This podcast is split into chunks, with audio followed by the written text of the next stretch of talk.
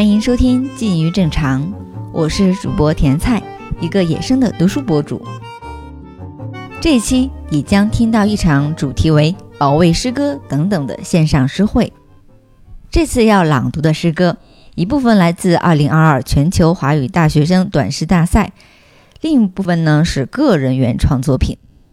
我都用手抄的方式记录了下来，尤其是意外出圈的大学生短诗大赛，我个人很喜欢。通过主办方上海交通大学研究生会的微博，陆陆续续抄了大概三十几首，没想到成了抢救型抄诗，在手抄的同时感受到诗歌的力量。这届青年诗人太棒了，写生活，写故乡，写城市，写疫情，写魔幻现实。有网友说，孩子们用干净的母语写下了又一代人的诗。是的，缩写和符号不是我们的母语，我们可以试着勇敢一点。即使诗歌被审查，图片会糊掉，那么手抄诗歌呢？那么朗读诗歌呢？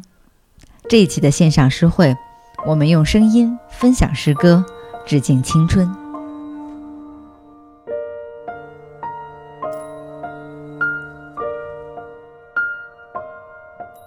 远人，吕红颜，青岛大学。在一个行进中的九月，我余生的夏日即将结束。我们提前一星期告别，一起怀念关于夕阳的二十件事情，并且假装喜欢旅途和行李箱的气味。以及那碾碎漫长身影的车轮声，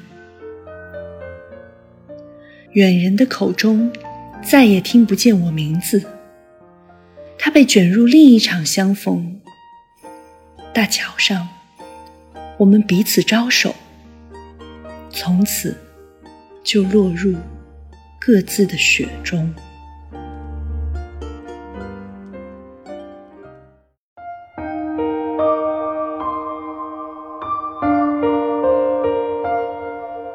旧城工厂淘金者，王子松，上海财经大学。停稳摩托，你终于可以卸下工地头盔，吸一口真实的空气，熟练地切入窄小房间里的夕阳。你一手拥抱奄奄一息的四壁，一手点燃香烟。云雾吞吐里，浮起父亲的身影。你不去看他，只是象征性的怀念着田埂和草垛。你与父亲共享同一份衰老。烟雾燃尽，你心满意足。自由的呼吸，吹散幻象。打开手机，视频里的女人在笑，你也跟着笑。爱她笑声的甜美，你没听到。他正在宣读你的死讯。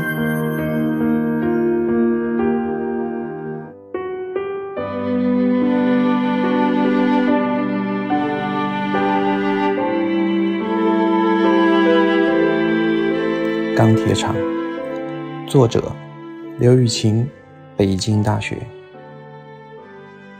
每经过一根钢筋，我的心脏就被戳穿一次。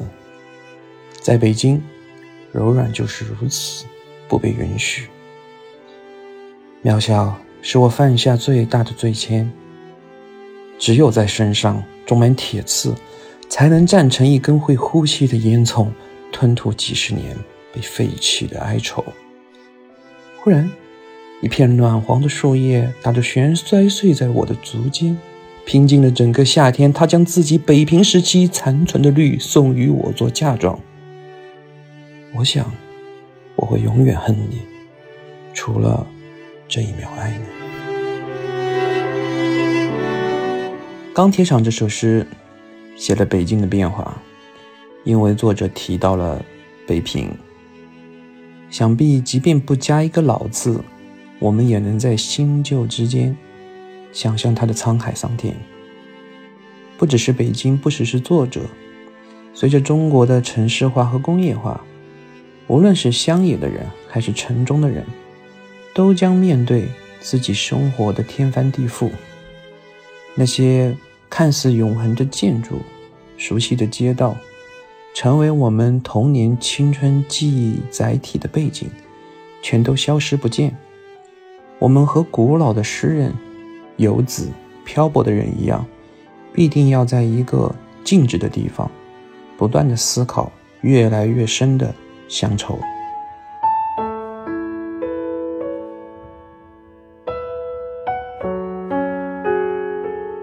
他们，高金宇，南京大学。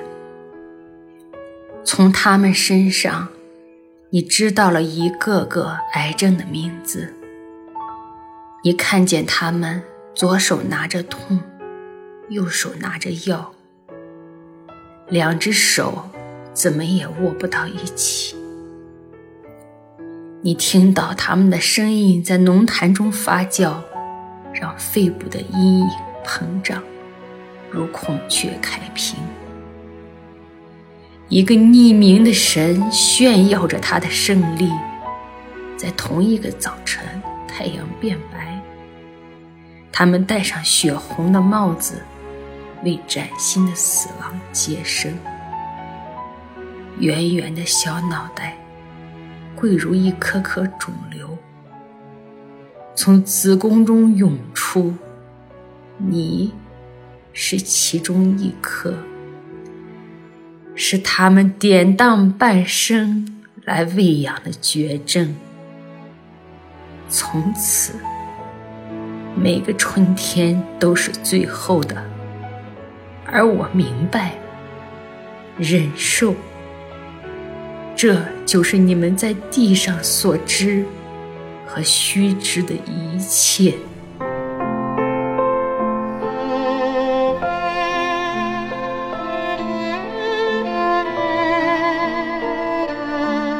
史记》，陈云静，上海大学。两年前，一位医生死了，写下吹哨，以作纪念。两年后，一位护士死了。无话可写，以作忘却。白菜包好包好，小栓趁着热闹拼命咳嗽。狂人趴在电脑前看了半夜。明天他接到了请柬，阿 Q 与姆妈结婚，生下孔孟的子孙。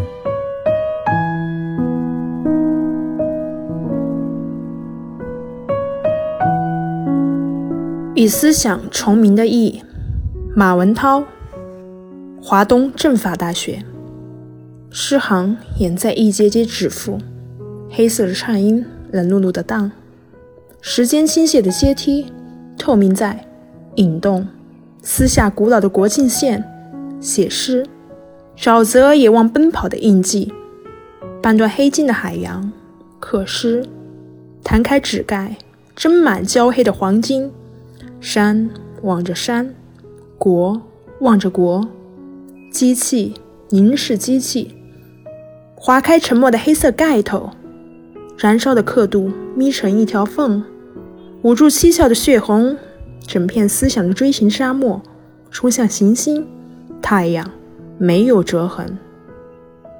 特别打动我的两句就是山望着山，国望着国。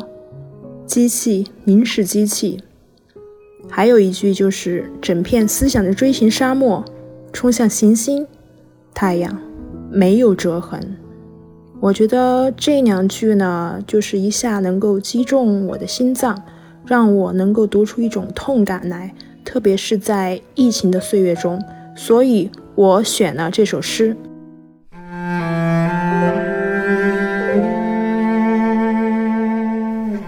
正于冰燕，南京大学。河流旁边是我居住的村庄。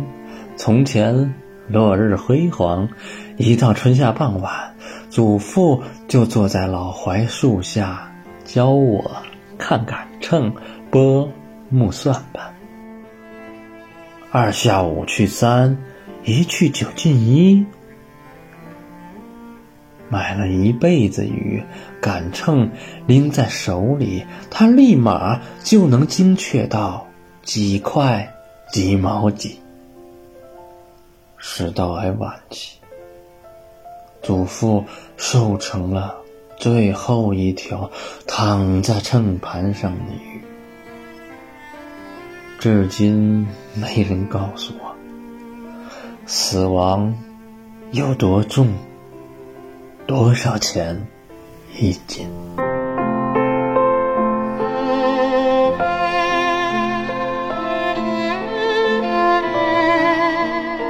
开口，陈佳慧，闽北职业技术学院。夕阳坠落在大街上，中了太阳。在每一双眼中，要怎么说你才懂？我们活在一个这样的世界里，温暖的碎光在眼中闪烁，所有人都当太阳最忠实的子民。我抄写溺亡纸上的那一行：太阳强烈，水波温柔。要怎么说你才懂？我们生活在这样一个世界里。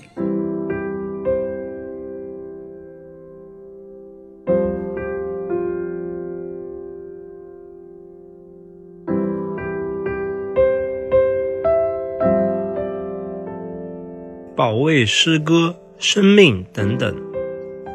张向辉。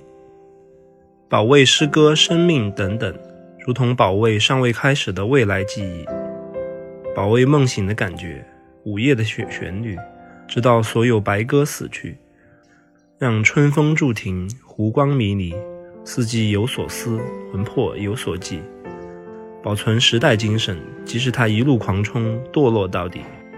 保卫一首摇滚，用我的肉体；保卫我的肉体，用痛苦的刺激。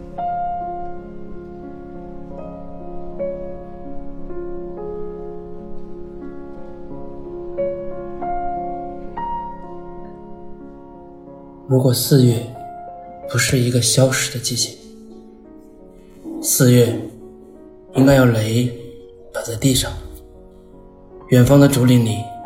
笋在生长，四月应该是修剪花枝的季节。薄荷、玫瑰，我营中的草株，应该走上街晒太阳。四月去旧楼里的菜场买葱与姜蒜，包括晨跑与锻炼。隐忍应与铁钢相关。如果四月不是一个消失的季节，你会向时间启示要。更努力上班，要拼命的花钱，要挽回，要勇敢，要早些回家，要给长辈多打几个电话。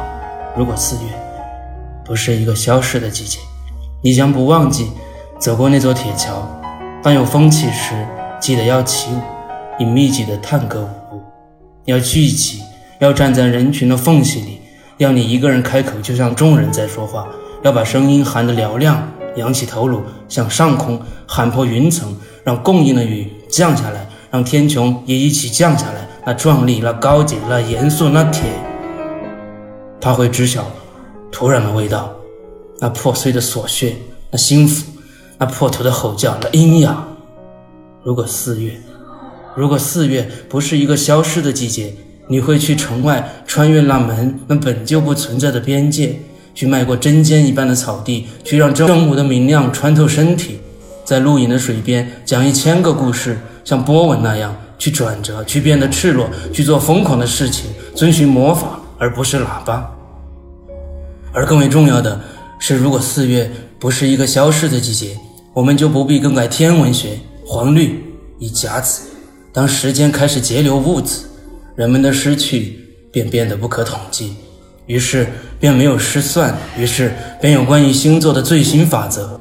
因为四月正是一个消失的季节，它潜入卧室与厨房、瑜伽室与种菜的客厅，它脱离四季，也脱离天际。只有这一个消失的四月，还会继续繁殖，在众人的头脑里，这一个消失的月季，总会等待再次降临，重新存在一千次。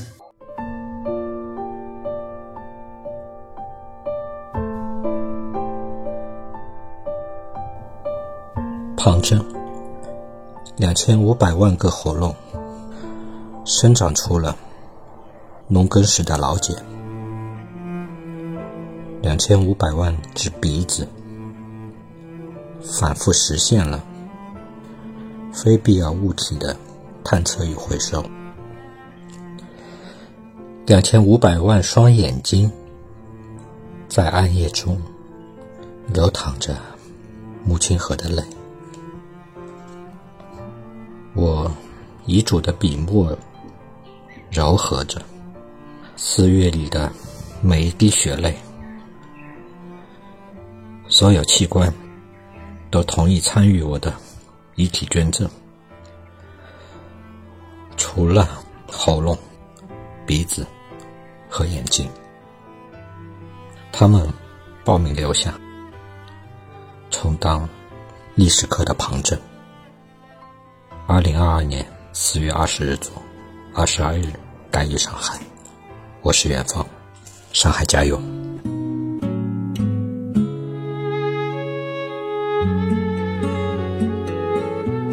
感谢这十一位朗读者，保卫诗歌崇高的风格等等，但也保卫一个小城夏日的傍晚，在这个难以言说的季节。试着再勇敢一点，去阅读，去朗读，去记录，去创作，去爱，去拥抱远方和附近的众人。感谢订阅收听《近于正常》，我是主播甜菜，我们下期再见吧，拜拜。